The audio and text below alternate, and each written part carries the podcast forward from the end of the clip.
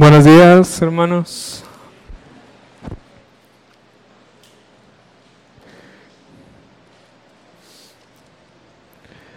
Bien, si pueden por favor abrir sus Biblias nuevamente en Primera de Juan.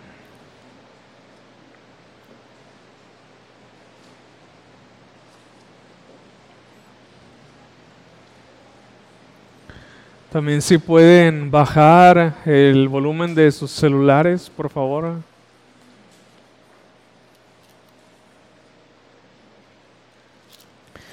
Bien, esta mañana vamos a continuar con la predicación del libro de Primera de Juan. Hemos llegado al capítulo número 2, pero vamos a, leer desde el versículo número 5 que ya vimos hasta el versículo número 6 como para refrescar la memoria y tener un poquito en mente el contexto de los versículos que vamos a ver el día de hoy.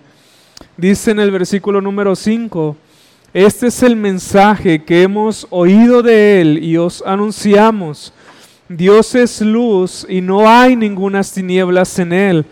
Si decimos que tenemos comunión con Él y andamos en tinieblas, mentimos y no practicamos la verdad. Pero si andamos en luz como Él está en luz, tenemos comunión unos con otros y la sangre de Jesucristo su Hijo nos limpia de todo pecado. Si decimos que no tenemos pecado, nos engañamos a nosotros mismos y la verdad no está en nosotros. Si confesamos nuestros pecados, Él es fiel y justo para perdonar nuestros pecados y limpiarnos de toda maldad. Si decimos que no hemos pecado, le hacemos a Él mentiroso y su palabra no está en nosotros. Hijitos míos, estas cosas os escribo para que no pequéis. Y si alguno hubiere pecado, abogado tenemos para con el Padre a Jesucristo el justo, y Él es la propiciación por nuestros pecados, y no solamente por los nuestros, sino también por los de todo el mundo. Y en esto sabemos que nosotros le conocemos si guardamos sus mandamientos. El que dice yo le conozco y no guarda sus mandamientos, el tal es un mentiroso y la verdad no está en él pero el que guarda su palabra, en este verdaderamente el amor de Dios se ha perfeccionado, pero por esto sabemos que estamos en Él.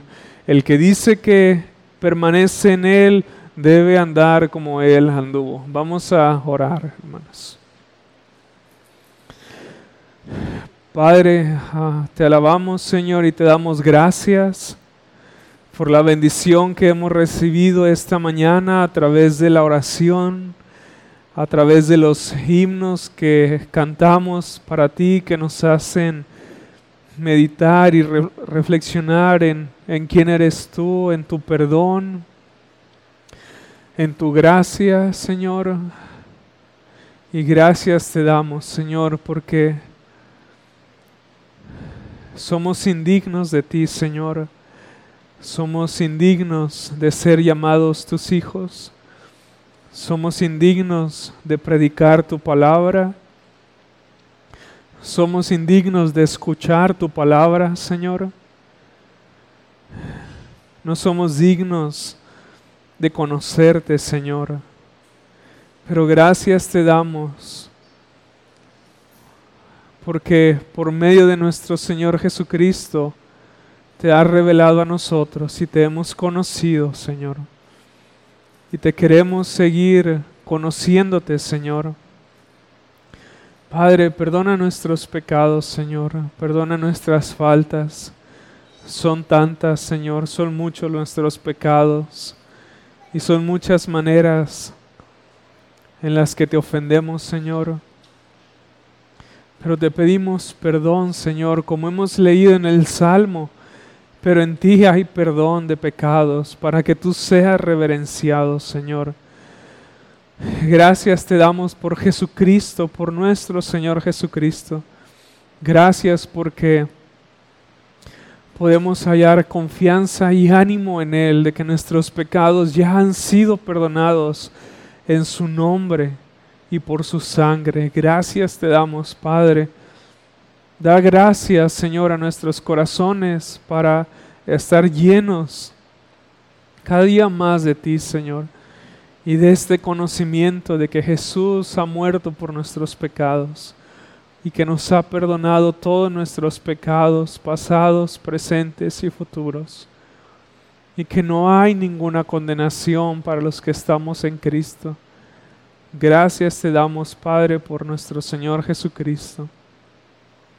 Y te damos toda la honra y la gloria, Señor. Bendice tu palabra en nuestros corazones, Señor. Para tu honra y tu gloria, Señor, en Cristo Jesús. Amén.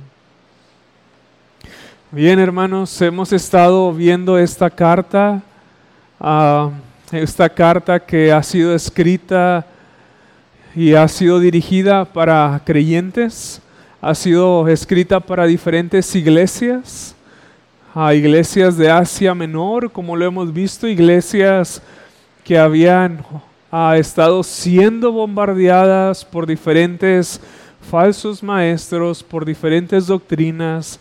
Más adelante leemos del apóstol Juan que muchos de estos falsos maestros ya habían salido de ellos, no habían permanecido con ellos, porque no tenían comunión con ellos en las cosas que ellos creían, los creyentes verdaderos, respecto a la persona y obra de nuestro Señor Jesucristo, y por lo tanto Ah, no permanecieron en esta comunión porque no tenían comunión con Dios. Y alguien que no tiene comunión con Dios no tiene comunión con los verdaderos creyentes. Entonces, la carta ha sido escrita por los peligros que ellos estaban enfrentando y por la necesidad que los creyentes de las iglesias de Asia Menor tenían de permanecer firmes en la verdad principalmente respecto a la persona y obra de nuestro Señor Jesucristo, a quienes les escribe el apóstol Juan, con diferentes propósitos. Y leímos en la primera predicación de esta carta que uno de los propósitos, como leemos en el versículo 4, era para que el gozo de los creyentes fuera cumplido. Y como mencionamos también, hay veces que llegamos a pensar que el propósito de una carta tiene uno solo en particular, pero leemos a lo largo de la carta que hay diferentes propósitos por el cual el apóstol Juan escribe lo que les escribe a sus hermanos de estas iglesias de Asia Menor. Entonces, la última predicación habíamos visto cómo estos falsos maestros de un nivel espiritual más alto que incluso otros falsos maestros llegaban al punto de negar la existencia o la presencia del pecado en sus vidas. Y decían ellos, no tenemos pecado. Y por esta razón el apóstol Juan les escribía a ellos diciendo, si decimos que no tenemos pecado, ¿por qué? Porque había entre ellos falsos maestros que decían no tener pecado. Entonces, cuando nosotros abordamos una carta, nosotros debemos entender y recordar cada vez que vayamos avanzando el contexto en el cual está escrita y por qué los autores de la carta escriben o mencionan lo que ellos dicen ah, en lo que nosotros leemos en la carta. Porque no lo dicen por decirlo, lo dicen porque había un contexto detrás de esta carta, un propósito había unos problemas, había una finalidad también. Y entonces escriben lo que ellos escriben. Y es importante para que nosotros podamos llegar a una interpretación, a una conclusión y a una aplicación correcta de la palabra de Dios para nuestras vidas.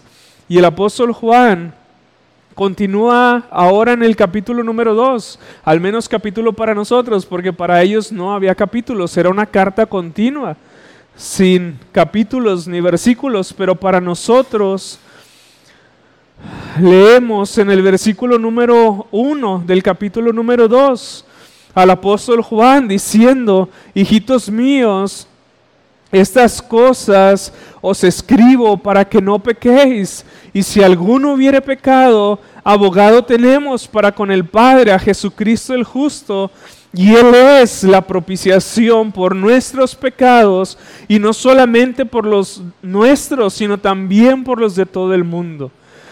Y para no pasar por alto muchas ah, cosas que pudiéramos llegar a pasar, hermanos, ah, pudiéramos ver todos estos versículos del 1 al 6 en una sola predicación, pero en esta mañana nos limitaremos solamente a los primeros dos versículos y con el favor de Dios la próxima predicación veremos los siguientes versículos. Y menciono esto porque hay algunos predicadores o alguna serie de estos sermones en internet donde lo dividen de una manera diferente y es válido, está bien. Pero creo que contiene mucha enseñanza que si la vemos en una sola predicación vamos a pasar por alto muchas cosas o las vamos a mencionar como de una manera muy general o muy superficial. Así que el primer versículo de esta mañana dice, hijitos míos, y podemos mirar, hermanos, el cariño del apóstol Juan hacia la iglesia de Cristo. Cuando les dice, hijitos míos, podemos ver ese afecto, podemos ver ese amor que tenía por ellos. Porque por la palabra hijitos, hermanos, podemos nosotros entender el cuidado paternal que tenía el apóstol Juan por las iglesias de Asia Menor, porque él era quien estaba más a cargo y al pendiente de esta red de iglesias en Asia Menor. Y podemos ver expresado por el apóstol Juan el cariño entrañable que tenía por estas iglesias cuando les dice, hijitos míos. Él amaba a sus hermanos, él se preocupaba por ellos y él se interesaba en sus vidas.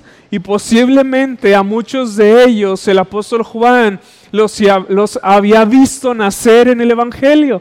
Y ahora el apóstol Juan se estaba preocupando por ellos para que ellos crecieran, para que ellos se gozaran en el Señor, para que ellos supieran que tenían vida eterna, para que ellos no pecaran, como leemos aquí en el versículo 1 del capítulo 2. Pero la palabra hijitos también hace, hermanos, referencia a todos los creyentes que son la familia de Dios. Y asimismo, la palabra hijitos míos nos comunica un sentido de amorosa cercanía y de una amorosa unidad que moraba en el corazón del apóstol Juan para con sus hermanos. A menos de que alguien sea muy amado para ti, a menos de que alguien sea muy cercano para ti, y a menos de que tú mantengas una unidad muy entrañable con alguno de, de tus hermanos, tú los llamas de una manera tan cariñosa como el apóstol Juan les llama a sus hermanos, hijitos míos. Y quizá también nosotros por esta palabra podemos entender que les llama así no solamente porque les amaba mucho y estaba preocupado por ellos, sino también por la avanzada edad del apóstol Juan. Él ya estaba en sus años noventas y por eso es que les dice, hijitos míos, porque Él es mucho mayor en edad y al considerarlos a ellos y verlos menores que Él, Él se ve a sí mismo como un padre para ellos un padre que cuidaba y que velaba y que se preocupaba por las iglesias de Asia Menor y que por eso les llama hijitos míos. Entonces, al leer estas palabras, hermanos, como primera aplicación del sermón, cada uno de nosotros, hermanos, debería de anhelar y buscar un corazón pastoral como el del apóstol Juan para con sus hermanos. Un corazón que ama, que se duele, un, un corazón que se interesa, que se preocupa y que se involucra de manera constante y activa en la vida de sus hermanos y en su iglesia local, incluso en las iglesias locales a las que nosotros conocemos. Y esa es la primera aplicación del corazón pastoral del apóstol Juan, que nosotros, hermanos, verdaderamente busquemos un amor entregado, un amor sacrificial y que se interesa por la vida de sus hermanos, como el apóstol Juan lo hacía no solamente por la iglesia de Éfeso, sino por todas las iglesias que estaban en Asia Menor, porque de hecho, hermanos, más adelante el apóstol Juan dirá que este amor es la evidencia de alguien que permanece en luz, de alguien que es hijo de Dios y que es de Dios, y de alguien que ha pasado de muerte a vida. Asimismo, es la evidencia de alguien que ha conocido el amor de Dios, de alguien que ha nacido de Dios y de alguien que ha conocido a Dios. Esta es la evidencia de alguien que verdaderamente ama a sus hermanos. Como leemos en Primera de Juan, capítulo 2, versículo 10, si pueden seguirme con su vista. Primera de Juan, capítulo 2, versículo 10 dice, el que ama a su hermano permanece en luz y en él no hay tropiezo. Primera de Juan, capítulo 3, versículo 10. En esto se manifiestan los hijos de Dios y los hijos del diablo. Todo aquel que no hace justicia y que no ama a su hermano no es de Dios. Versículo 14. Nosotros sabemos que hemos pasado de muerte a vida en que amamos a los hermanos. El que no ama a su hermano permanece en muerte. Versículo número 16. En esto hemos conocido el amor en que Él puso su vida por nosotros, también nosotros debemos poner nuestra vida por los hermanos. Y en el capítulo 4, versículo 1 y versículo 2 dice, amados, amémonos unos a otros, porque el amor es de Dios. Todo aquel que ama es nacido de Dios y conoce a Dios. El que no ama no ha conocido a Dios porque Dios es amor. ¿Se dan cuenta?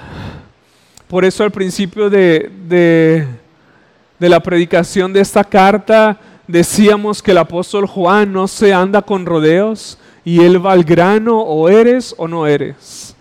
O eres blanco o eres gris. O amas a tus hermanos o no los amas. O pasas la prueba al examinarte en la lectura de esta carta o no la pasas.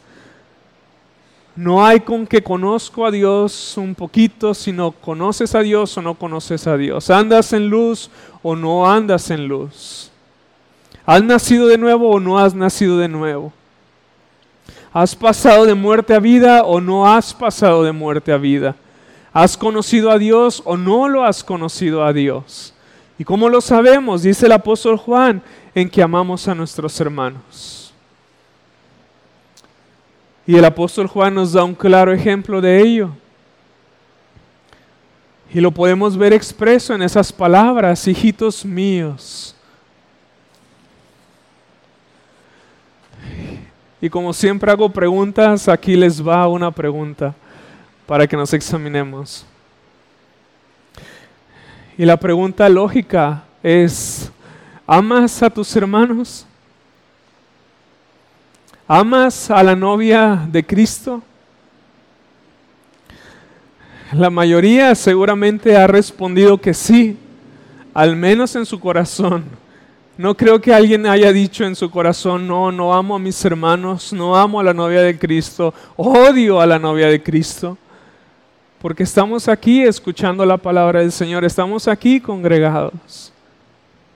Pero déjame hacerte otra pregunta. ¿Creería Dios el testimonio de tus labios en cuanto a tu amor que dices tener a tus hermanos? ¿Podría Dios justificar la profesión de tus labios por medio de tus obras? Porque hermanos, si difícilmente tu hermano o tus hermanos creen al amor que tú dices tener por la iglesia, cuánto menos Dios que todo lo sabe. y que escudriña el corazón de cada uno.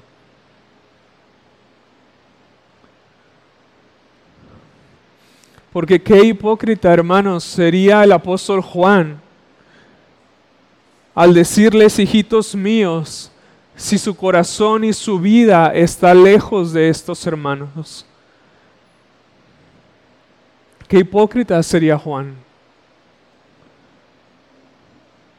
Y de la misma manera, qué hipocresía habría en nosotros si decimos que amamos a nuestros hermanos, pero ni nuestros hermanos ni Dios justifican el amor que decimos tener a nuestros hermanos por medio de nuestro testimonio, por medio de nuestras obras y nuestro servicio a nuestros hermanos, porque las palabras y los sentimientos, hermanos, no son suficientes ni para Dios ni para nuestros hermanos. Alguien puede alardear que siente un amor grande por sus hermanos. Pero el apóstol Juan en el capítulo 3, versículo número 18 dice, hijitos míos, no amemos de palabra ni de lengua, sino de hecho y en verdad. Si estás amando a tus hermanos en hecho y en verdad, gloria a Dios. Gracias a Dios. Porque eso es lo que se espera de todo hijo de Dios. Que nos amemos en hecho y en verdad. Eso significa que vas por buen camino, pero debemos de procurar crecer en nuestro amor hacia cada uno de nuestros hermanos y en nuestro amor, en el servicio que presentamos a la iglesia de Cristo, así como el amor y el servicio que el apóstol Juan estaba presentando a las iglesias de nuestro Señor Jesucristo. Y no solamente llamándoles hijitos míos, sino demostrándolo en hecho y en verdad. Él estaba padeciendo persecución a causa del nombre de Cristo por estar constantemente predicando a Cristo y sirviendo a Cristo en sus iglesias.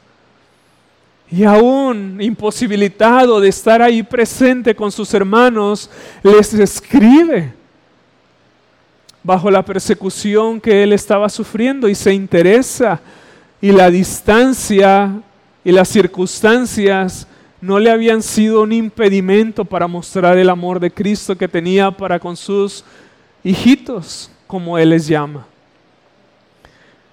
Y hermanos, si para Él no era un impedimento que no podía estar cerca de la iglesia, ¿cuánto menos justificable debería de ser para nosotros el demostrar un amor semejante al de nuestro Señor Jesucristo para con su iglesia?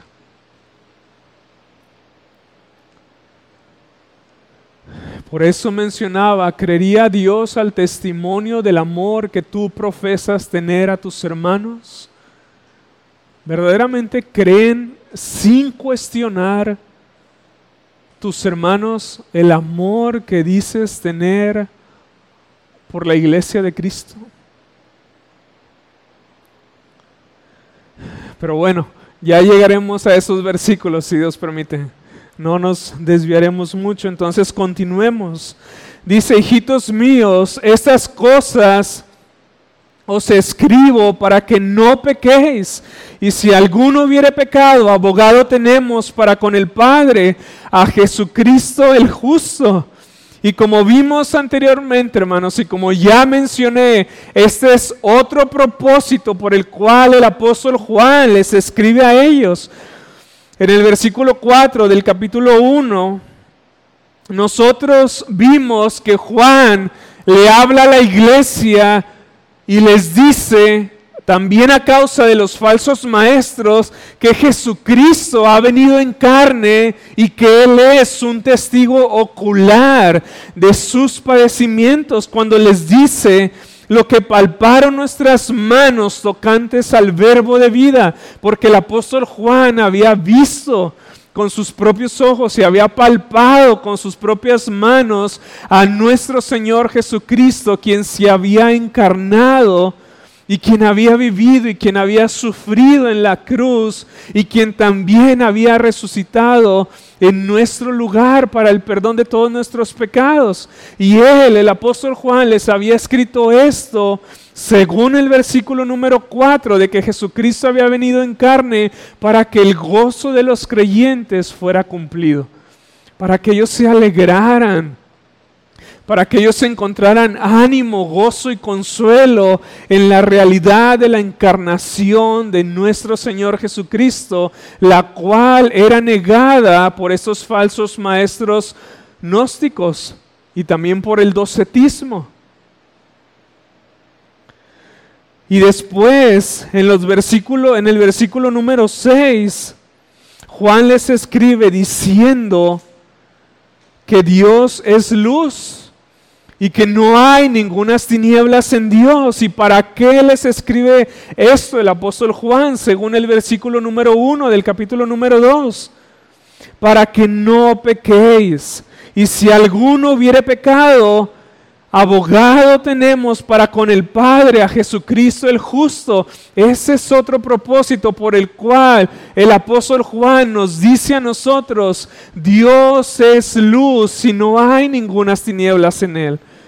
Y les digo esto, hijitos míos, dice el apóstol Juan, para que sabiendo que Dios es luz y que no hay ninguna tiniebla en él, ustedes no pequen.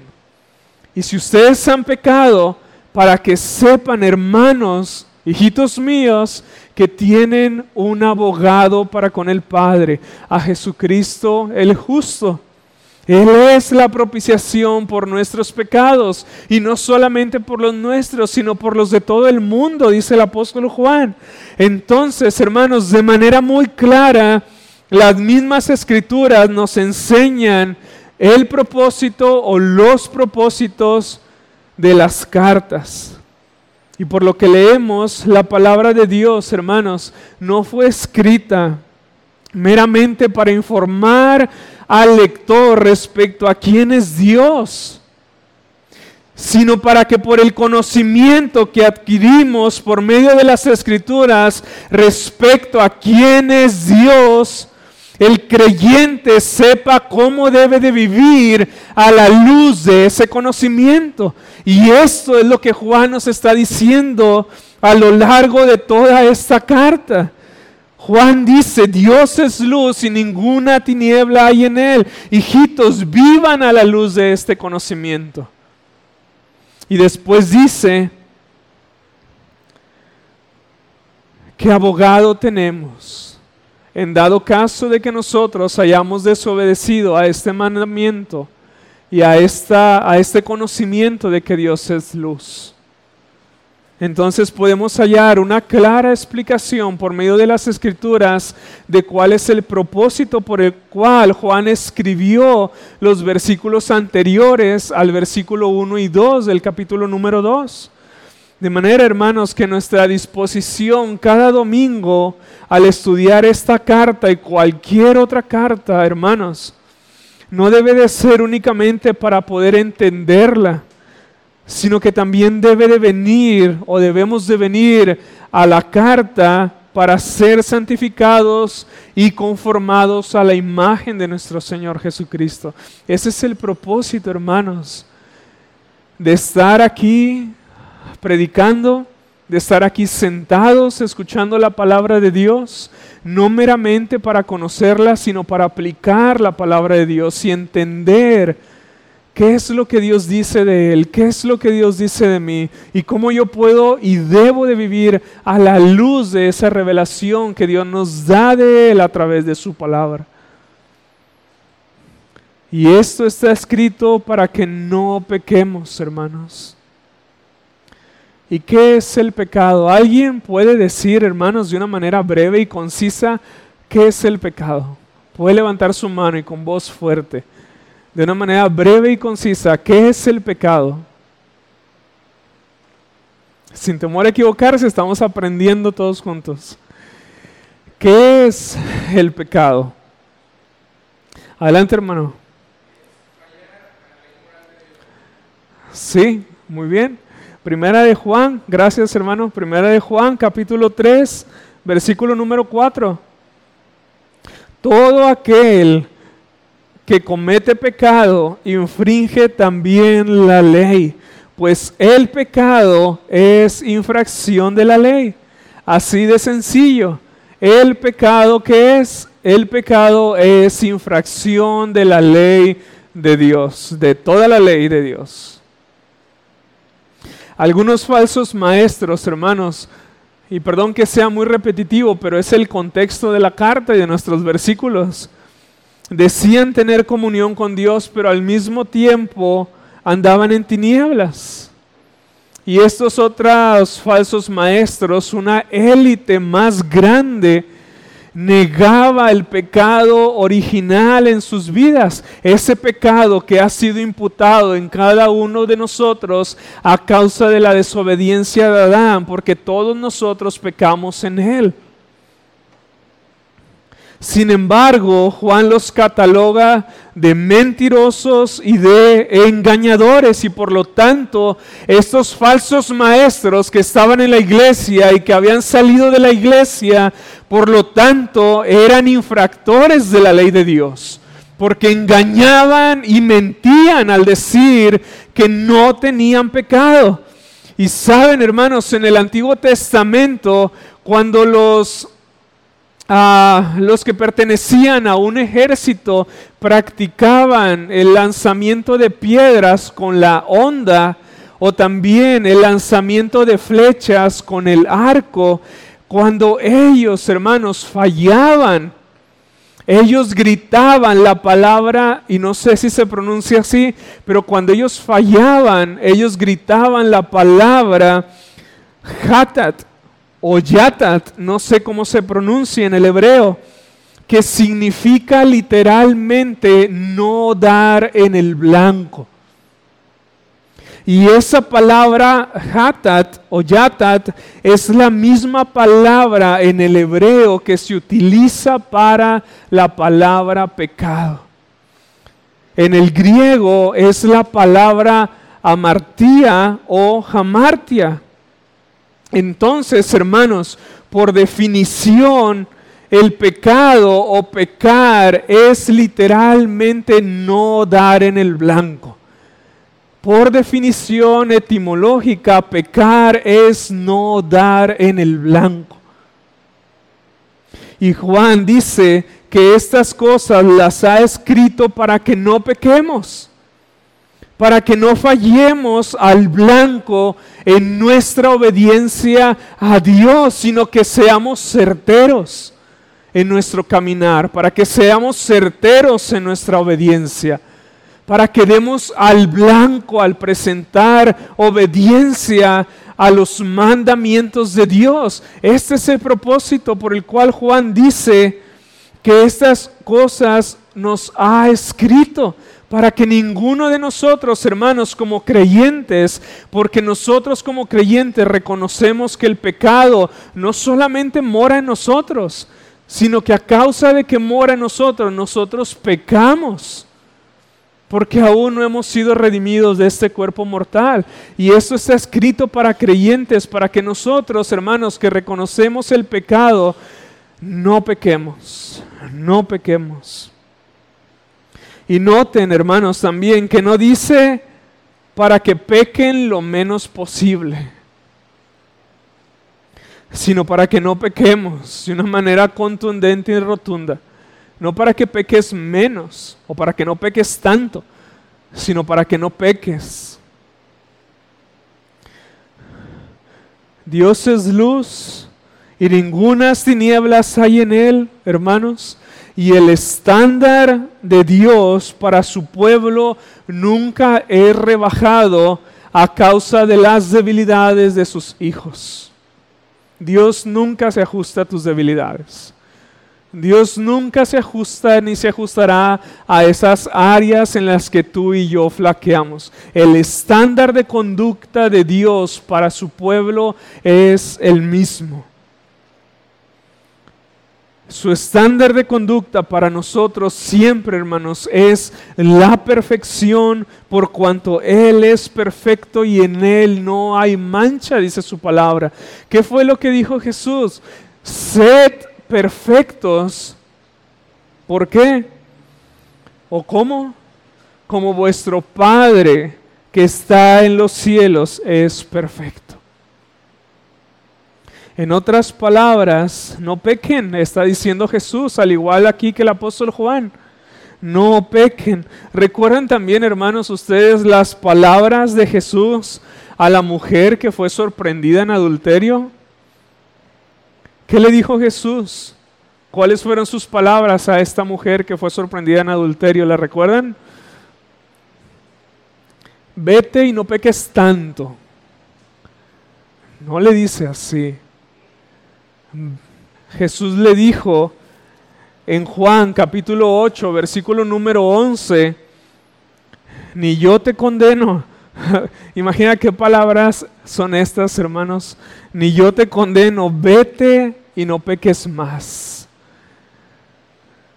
Se le ha concedido la gracia y el privilegio de ser perdonada, pero también se le ha dado una responsabilidad como creyente, no peques más.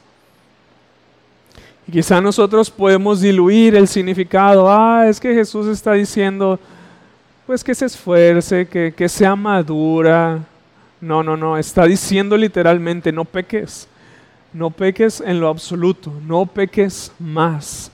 Vete y no peques más.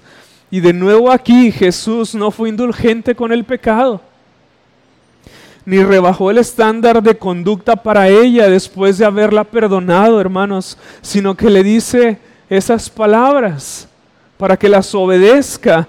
Y así es el Evangelio de la gracia de Dios, hermanos. No nos da licencia para pecar por el hecho de que hayamos sido perdonados, sino por el contrario, somos llamados a ser santos y a ser conformados a la imagen de nuestro Señor Jesucristo. ¿Y Jesucristo qué hizo? Jesucristo nunca pecó. Nunca pecó. Y ese es el llamado de nosotros, dado por Dios como hijos de Él.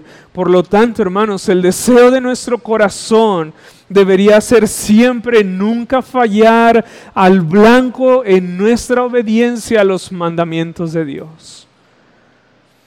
Él es luz y en su luz, hermanos, deberíamos de andar siempre para nunca pecar contra Él.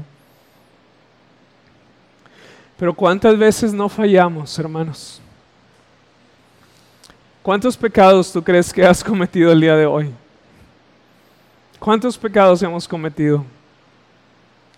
Muchos, ¿verdad? ¿Qué hicimos en la mañana? ¿Qué hiciste en la mañana? Le diste prioridad a tu ropa más que a tu corazón.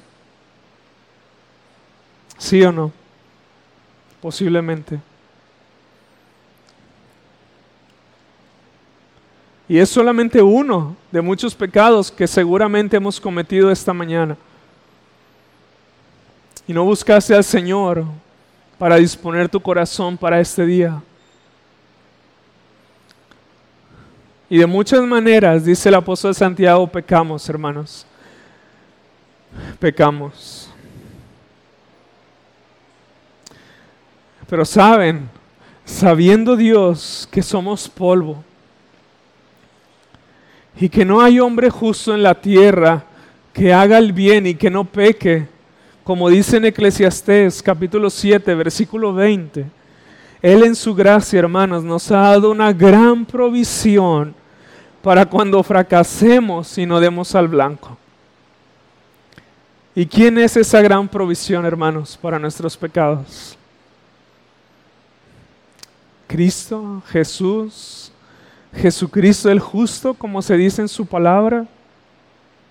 Nuestro Señor Jesucristo es, es la gran provisión, hermanos, para nuestros pecados. Hijitos míos, estas cosas os escribo para que no pequéis. Y si alguno hubiere pecado, abogado tenemos para con el Padre, a Jesucristo el justo. Hermanos, tenemos un abogado en los cielos, delante del Padre, a Jesucristo nuestro Señor. Hermanos, eso debería de alegrar a todo aquel que tiene conciencia de sus pecados. ¿Has meditado en eso, en Jesús, como tu abogado delante del Padre, que intercede por ti de una manera continua, como un fiel y sumo sacerdote? No solo para justificarte en el principio de tu salvación, sino para perdonarte continuamente en tu caminar. Cuando tú y yo pecamos y fallamos y no damos en el blanco, tienes un abogado en los cielos que está a la diestra del Padre para interceder por ti. Cada vez que tú peques y vengas a Él confesando tus pecados, Qué alegría, hermanos, y qué, descanso para, para nuestro corazón debería de ser esta realidad. Saben, un abogado, hermanos, es uno que acude al lado de otra persona en tiempos de necesidad para ayudarle. Ustedes han visto las cortes, quizá alguno de ustedes, ojalá y no, haya estado en alguna situación así. ¿Quién estaba a tu lado? Tu abogado. ¿Cuál era su propósito? ayudarte, defenderte, protegerte, mirar por ti, hacerte bien y librarte del problema en el que hayas estado. Y Jesucristo hace lo mismo por ti. Él está a un lado de ti como tu abogado para ayudarte cuando tú peques en contra de Dios, tu Padre. Esto es precisamente lo que el Señor Jesús hace para nosotros cuando pecamos. Él viene de inmediato a nosotros para restaurarnos a la comunión con Él y con el Padre. Como nuestro abogado, el Señor busca llevarnos al punto en que confesemos y abandonemos nuestros pecados. Porque a diferencia de los falsos maestros gnósticos, hermanos, que negaban esta presencia, los reconocemos, hermanos. Y seguramente cada uno de nosotros está tan ignorante de muchos pecados que Dios conoce, que quisiera conocerlos para confesarlos. Pero sabes, aún por esos pecados que te son ocultos, Jesucristo es tu abogado e intercede por ti delante del Señor. Anteriormente se nos dijo en 1 de Juan 1.9, si confesamos nuestros pecados, Él es fiel y justo para perdonar nuestros pecados y limpiarnos de toda maldad.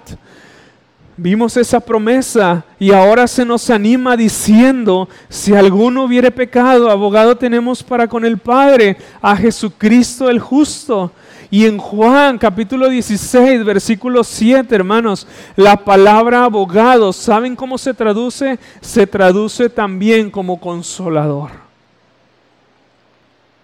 Literalmente, hermanos, esta palabra abogado se traduce como el que es llamado a ponerse a un lado, a un lado de ti. Y en ese sentido, cuando tú pecas, Jesús está ahí, hermano. Jesús está ahí a tu lado para ayudarte, para que lo confieses, para que lo abandones y para animarte y consolarte absolviéndote de todos tus pecados.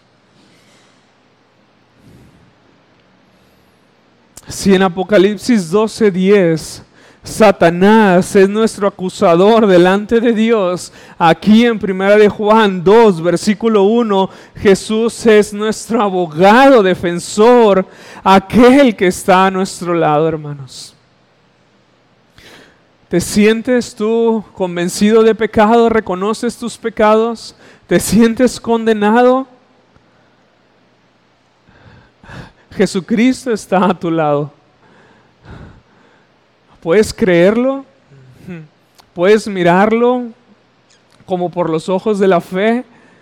que te está diciendo, casi así como el apóstol Juan, que temblaba de miedo por la santidad de Jesús. No temas, le dice el apóstol Juan. No temas. ¿Alguna vez has leído el Evangelio según Zacarías? ¿Lo han leído, hermanos? Vayan a Zacarías, capítulo número 3, por favor.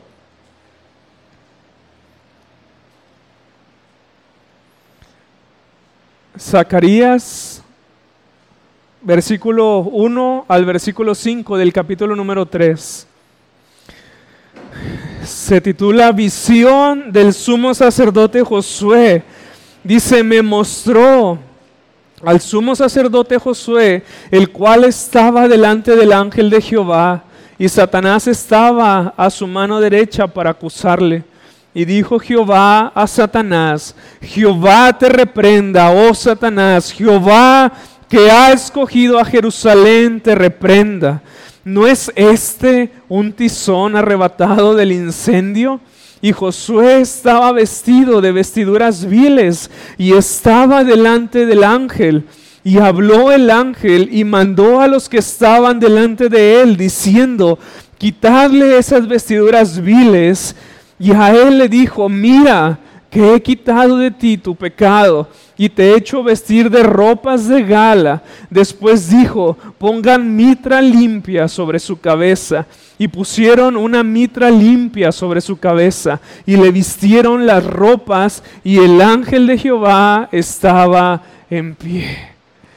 El Evangelio predicado según Zacarías por medio de este ejemplo del sacerdote Josué. Satanás a un lado de Josué como el acusador, Jesucristo, Dios mismo, el ángel de Jehová, defendiendo a Josué y reprendiendo a Satanás de las acusaciones que traía delante de él, las cuales eran verdaderas posiblemente y seguramente, pero ahí estaba Jesús para defenderle. Y no solamente para defenderle y perdonarle todos sus pecados, sino para vestirle, ya no con esas ropas viles que tenía a causa de su pecado, sino con ropas nuevas, con ropas nuevas. Y le puso mitra sobre, limpia sobre su cabeza y le vistieron las ropas, y el ángel de Jehová, Jesucristo, estaba en pie. No solo para justificación, hermanos, sino también para aquellos que ya han sido justificados. Así está nuestro Señor Jesucristo, para perdonarnos y para defendernos de todas esas acusaciones, no solo de nuestra conciencia, hermanos, sino de las acusaciones de Satanás cuando nosotros pecamos y fallamos y no damos al blanco para con Dios. Ahí está nuestro abogado, hermanos, para defenderte, para defenderme a mí. Pero noten también algo de mucho ánimo que no deberíamos de pasar por alto. Versículo 1 del capítulo 2 de Primera de Juan. Si alguno hubiere pecado, abogado tenemos para con el Padre, a Jesucristo el justo ¿Te das cuenta? No dice, abogado tenemos para con Dios, a Jesucristo el justo, sino más bien abogado tenemos para con el Padre, a Jesucristo el justo. No porque el Padre no sea Dios, el Padre es Dios, es la primera persona de la Trinidad, sino más bien, hermanos, para que entendamos que Él sigue siendo nuestro Padre incluso cuando pecamos. Incluso cuando pecamos, Él sigue siendo nuestro Padre. ¿Quiénes de nosotros no han perdido ese afecto y sentimiento de paternidad para con Dios? Que creemos que Él ya no es nuestro Padre y que ya no nos ama y nos sentimos como el hijo pródigo, no soy digno de ser llamado tu hijo. Pues aquí el apóstol Juan nos está diciendo, aún ustedes, hijitos míos, cuando pecan,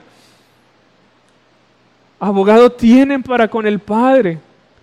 Y Él sigue siendo su Padre aún cuando ustedes pecan. Esto nos recuerda, hermanos, que aunque el pecado en la vida de un creyente afecta a su comunión con el Padre, no quebranta el pecado en la vida del creyente nunca la relación que tiene para con el Padre. Nunca, hermanos. Aunque tus emociones y tus sentimientos puedan decir lo contrario, aunque Satanás el acusador te pueda decir lo contrario, tu pecado, hermano, si verdaderamente estás en Cristo, no rompe tu relación con el Padre. Él sigue siendo tu Padre, Él te sigue amando todavía y Jesucristo está a un lado de ti como tu abogado y defensor aunque tus sentimientos y emociones en este momento dicten todo lo contrario. Si estás en Cristo, alégrate, porque es la palabra y la promesa de Dios la que determina tu posición y tu perdón y no tus emociones ni tus sentimientos, sino la verdad de que Jesucristo es nuestro abogado. Cuando una persona nace de nuevo, viene a ser un hijo de Dios, y desde aquel momento Dios es su Padre. Y nada nunca puede romper esta relación. Hermanos, un nacimiento es algo que no se puede deshacer. Una vez naciendo puedes, no sé qué palabra exista, no nacer o desnacer. No existe, pero puedes tú hacer eso en lo natural ni aún en lo espiritual. Una persona que ha nacido de nuevo no puede romper o quitar este nacimiento. Un hijo puede deshonrar a su padre, pero sigue siendo hijo por derecho de nacimiento. Si tú has nacido de nuevo, tú eres hijo de Dios para siempre, por un derecho que Dios te ha otorgado, porque has nacido de nuevo. Y ahora eres su hijo y Él es tu Padre. Y qué ánimo, hermanos, y qué, qué esperanzador es tener un abogado para con el Padre.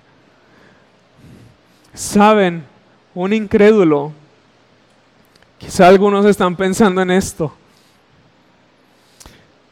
un incrédulo o un hijo del diablo usará esto como libertinaje para pecar y creerá a la mentira de Satanás que le dice peca, después te arrepientes, que al cabo abogado tienes para con el Padre, a Jesucristo el justo. Y una vez que esta persona obedece a la mentira del diablo, viene Satanás a él, pero ahora como el acusador, y entonces su corazón se endurece para que no venga al Padre en arrepentimiento y para que no confíe en Cristo como abogado y defensor. Un incrédulo usa estos versículos como un libertinaje para pecar, pero un hijo de Dios, hermanos, no hará eso. Un hijo de Dios será consolado y animado por Cristo su abogado y dirá en su corazón, si ese es su amor para conmigo, no quiero pecar más. Quiero vivir enteramente para Él, para su honra, para su gloria. Quiero amarlo, quiero servirlo. Si, esa de esa manera es que Él me ama, yo no quiero pecar. Y me aborrezco y me arrepiento, Señor, como Job, en silicio y en ceniza, porque he pecado en contra de ti. Como David decía, contra ti, contra ti he pecado y he hecho lo malo delante de ti. Eso es lo que produce en estos versículos en la vida de un creyente cuando sabe que Jesús está de su lado para abogar por él. No quiere pecar, quiere deleitarse en los mandamientos de Dios y no infringir la ley de Dios. Eso es lo que viene al corazón de un creyente verdadero. Ahora bien, vemos que nuestro abogado es Jesucristo el justo. Y en, lo, en la tierra, hermanos, hay abogados que son injustos. Hay abogados que reciben dinero por medio de alguien más para, para no ayudar a aquel que lo contrató como su abogado para perjudicarlo. Pero aquí se nos dice que Jesucristo es justo. Él es el justo. Y Jesús es justo, hermanos, en el sentido en que Él cumplió toda la ley de Dios a nuestro favor y que por lo tanto como un abogado justo y sin pecado, Él nos representa ante la corte de Dios. Cuando nosotros pecamos contra Dios o Satanás nos acusa, Jesús puede de manera justa señalar a su obra consumada en la cruz a favor nuestro y de esa manera favorecernos delante de Dios. El Padre, hermanos, ha señalado a su Hijo Jesucristo el justo y lo ha elegido como nuestro abogado delante de Él. Imaginen el gozo que deberíamos de tener en esta perfecta unidad en los propósitos eternos de Dios. Yo he señalado, dice el Padre, a Jesucristo mi Hijo el justo. ¿Para qué? Para que esté a un lado de ustedes y abogue por ustedes. Y para que cuando ustedes pequen, se refugien en Él, porque yo acepto a Él, mi Hijo, como el abogado de ustedes a favor mío, para su propio bien. Imaginen, Él mismo ha seleccionado tu abogado y es un abogado justo, justo, perfecto y sin pecado y que no miente y que siempre hará lo recto y lo que Él ha prometido para nosotros, sus hijos. Qué gracia y qué privilegio, hermanos, hemos recibido nosotros como creyentes. Pero continuamos viendo que Jesús no solamente es nuestro abogado, sino que Él mismo es la propiciación por nuestros pecados, y no solamente por los nuestros, sino también por los de todo el mundo, dice el apóstol Juan. Y vayan a 1 de Juan, capítulo 4, versículo 10, podemos encontrar nuevamente la palabra propiciación. Primera de Juan 4:10 dice, en esto consiste el amor, no en que nosotros hayamos amado a Dios, sino, sino en que Él nos amó a nosotros y envió a su Hijo en propiciación por nuestros pecados. ¿Alguien sabe qué es lo que significa la palabra propiciación? La palabra propiciación, yo sé que la saben, pero da timidez querer participar. Yo sé que la conocen. La palabra propiciación puede significarse dos cosas. La primera de ellas es apaciguamiento y la segunda es satisfacción. En ese sentido, la palabra propiciación significa que Jesús en la cruz satisfizo las demandas de la santidad de Dios por el castigo que nuestros pecados merecían. Cuando en la cruz dijo Jesús, consumado es, lo que Jesús dijo es que todos los sufrimientos por los pecados de aquellos por los cuales yo estoy muriendo han sido satisfechos. Toda la ira de Dios que ustedes merecían ha sido consumada en la cruz por mis padecimientos. Y por eso Jesús dijo en la cruz, consumado es. En otras palabras, ustedes ya no tienen que sufrir porque yo por este sacrificio he dejado al Padre satisfecho y he apaciguado su ira que estaba en contra de ustedes a causa de sus pecados. Esta es la palabra o el significado de propiciación, apaciguamiento de la ira o satisfacción de la ira de Dios. Dios, siendo un Dios santo y justo, no puede pasar por alto ninguno de nuestros pecados. Dios no puede meter nuestros pecados bajo la alfombra como muchos piensan. Ni hacerse como quien dice de la vista gorda, como si nosotros no hubiésemos pecado. Y es para esto, hermanos, que nuestro Señor Jesucristo murió en la cruz en nuestro lugar para apaciguar, para satisfacer las demandas de la santidad y de la justicia de Dios a causa de nuestros pecados. Esto es lo que enseña Romanos capítulo 3. Vayan a Romanos. por favor, capítulo 3, versículo número 21 al versículo número 26.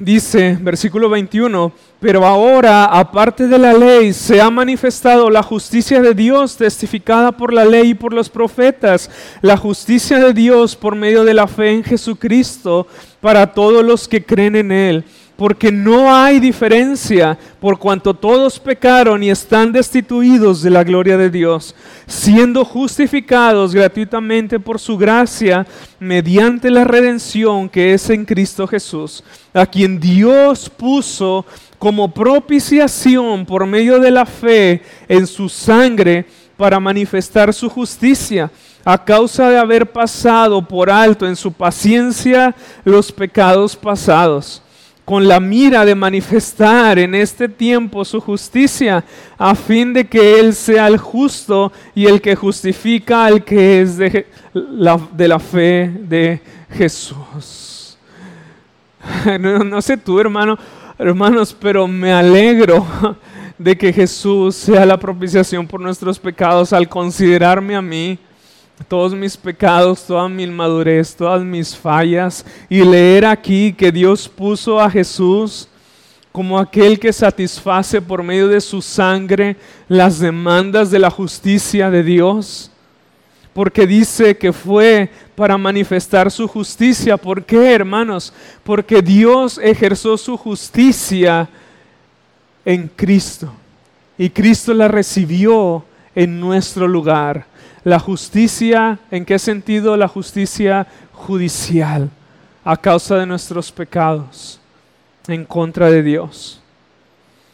A causa de haber pasado por alto, dice, en su paciencia los pecados pasados, con la mira de manifestar en este tiempo su justicia. ¿Se dan cuenta? Dios no pasó por alto los pecados de aquellos que iban a ser perdonados. Él miró a futuro, aquel que habría de venir, para castigarlos en Él. No los puso bajo la alfombra. Entonces en el Antiguo Testamento los creyentes miraban hacia el futuro y nosotros miramos hacia el pasado, hacia aquel que hizo propiciación por nuestros pecados. Pero esto, hermanos, también significa que por haber muerto por nosotros, nos liberó de la culpa de nuestros pecados y nos restauró a la comunión con Dios, proveyendo una completa y entera satisfacción por medio de su muerte en nuestro lugar. ¿Sabes?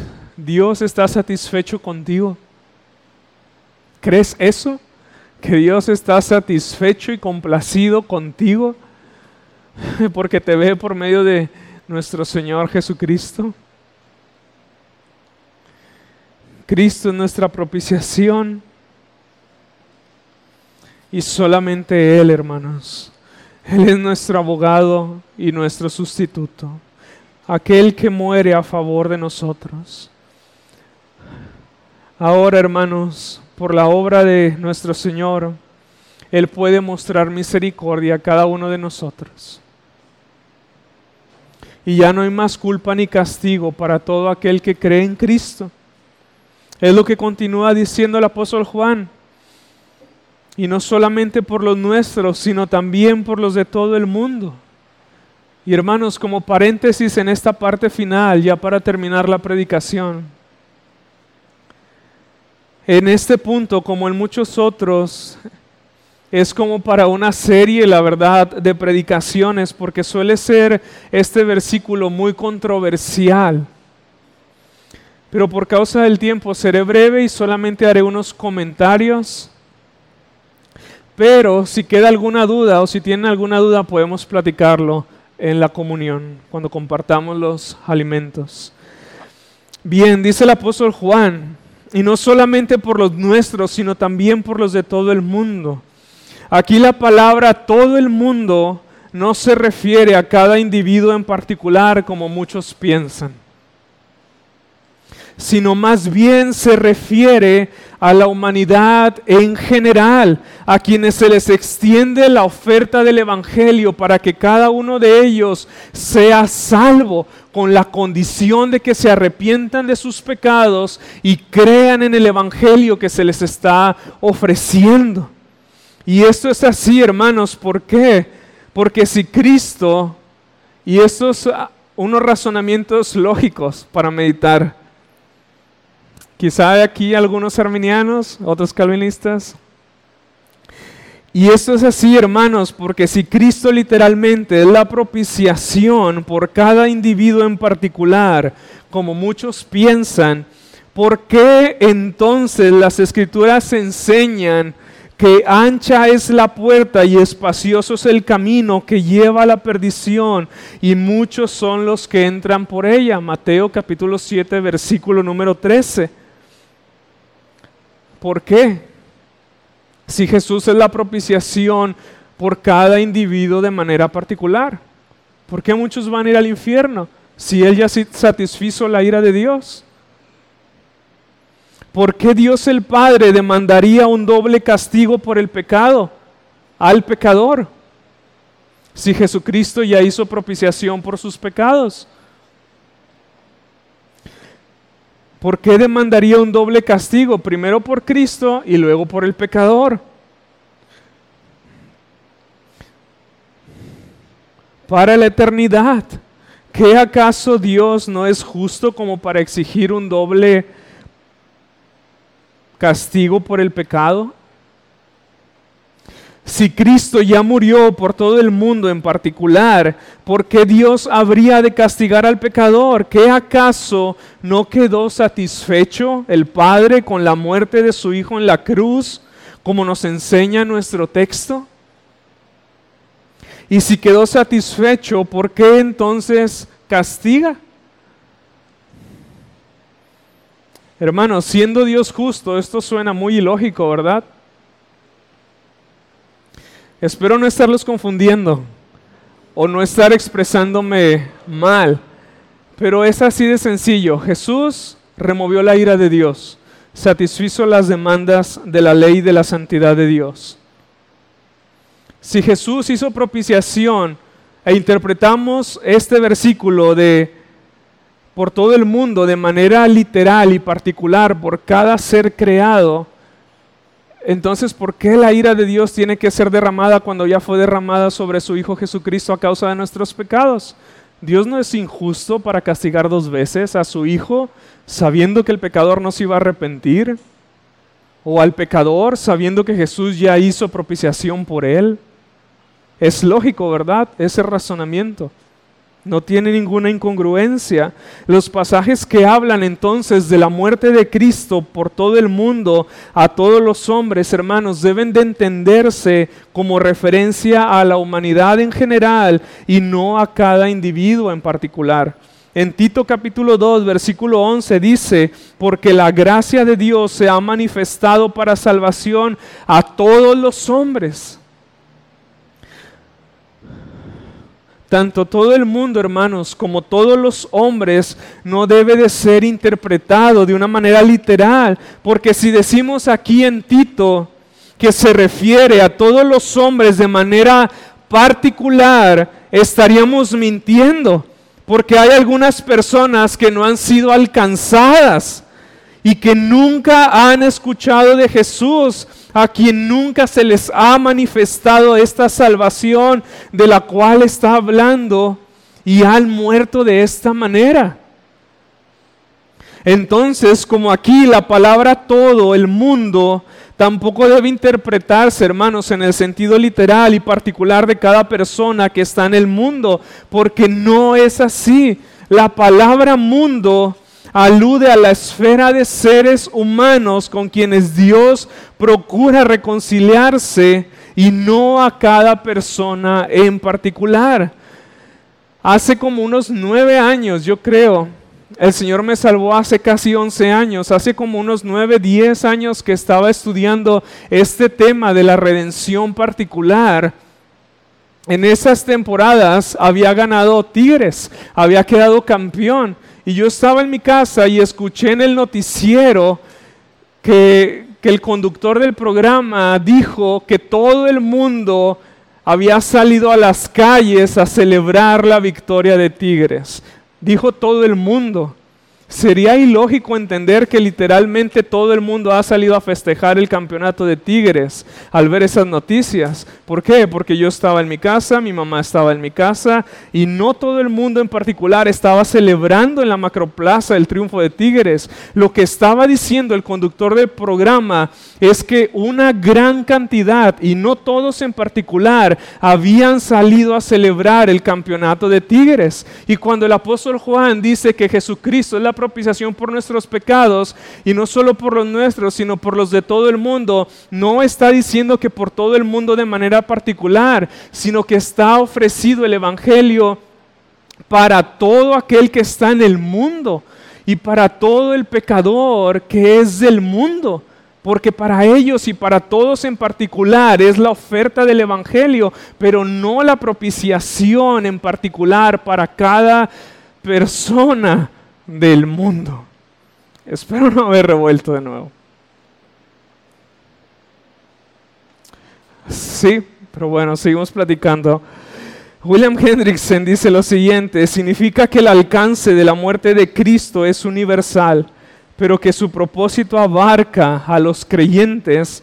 En otras palabras, la muerte de Cristo es suficiente y potencialmente para todo el mundo. ¿Por qué? Por su valor pero eficiente solo para los escogidos. Juan Calvino dice, la frase todo el mundo no abarca toda criatura que, que, Dios ha hecho, porque entonces también los ángeles caídos compartirían la redención de Cristo. La palabra todo describe al mundo en su totalidad, no necesariamente en su individualidad. Pero el perdón de pecados, hermanos, se ofrece a todos pero es efectivo únicamente para aquellos que se arrepienten y creen en el Evangelio, que son los mismos por quienes Cristo hizo propiciación. Por eso es que debemos de predicar, hermanos, el Evangelio a toda persona sin excepción, porque nosotros no sabemos quiénes se van a arrepentir, nosotros no sabemos quiénes van a creer, nosotros no sabemos por quiénes Jesús hizo una propiciación particular por ellos. Por eso es que debemos de ofrecer el Evangelio a todo el mundo sin excepción. Y en conclusión, hermanos, a todo esto, el centro de estos dos versículos, hermanos, es que no pequemos, que no pequemos y que si hemos pecado, hermanos, que no nos desanimemos de más y que no nos condenemos. Mira a Cristo, pues Él está a tu lado como abogado defensor. Confiesa y abandona tus pecados, pero descansa en Cristo y únicamente en Él para el perdón de todos tus pecados. Pues el Padre ha quedado satisfecho con su sacrificio hecho por ti.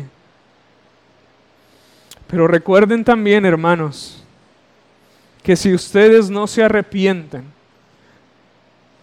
tendrán que pagar por sus pecados con su propia sangre para toda la eternidad. Y será por toda la eternidad porque has pecado contra un Dios que es eterno y contra un Dios que es santo, a quien tú nunca podrás satisfacer, ni yo, porque somos pecadores. Solo Cristo, quien es Dios y sin pecado, pudo satisfacer y puede satisfacer la ira de Dios. Así que si alguien está aquí, debe de entender que alguien tiene que pagar.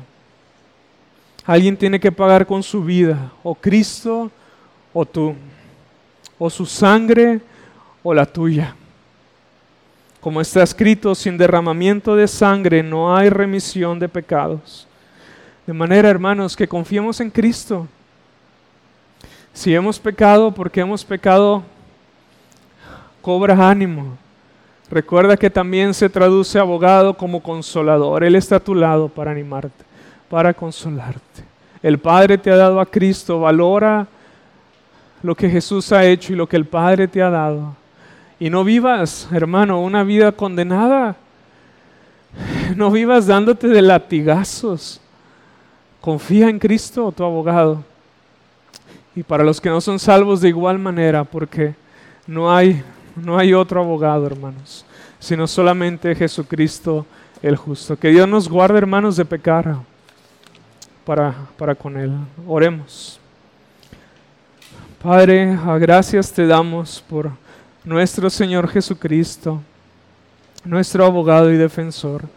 Padre, te pido que tu palabra obre nuestros corazones, Señor, y que cada uno pueda vivir en este gozo, Señor, y también que cada uno de nosotros pueda vivir en santidad y en justicia, y que vivamos de tal manera y con tal intención de no querer nunca jamás pecar en contra de ti, sino obedecer tus mandamientos con todo nuestro corazón. Da gracia a nuestras vidas, Señor, y perdona nuestros pecados. Gracias te damos, porque ninguna condenación hay para nosotros los que estamos en Cristo. Y te pido por aquellos que no te conocen, Señor, para que esta sea una realidad en sus corazones y que procedan al arrepentimiento y a la fe en este abogado justo que tú has dado para todo aquel que se arrepiente y cree en su nombre. Gracias te damos, Señor, en el nombre de Cristo Jesús. Amén.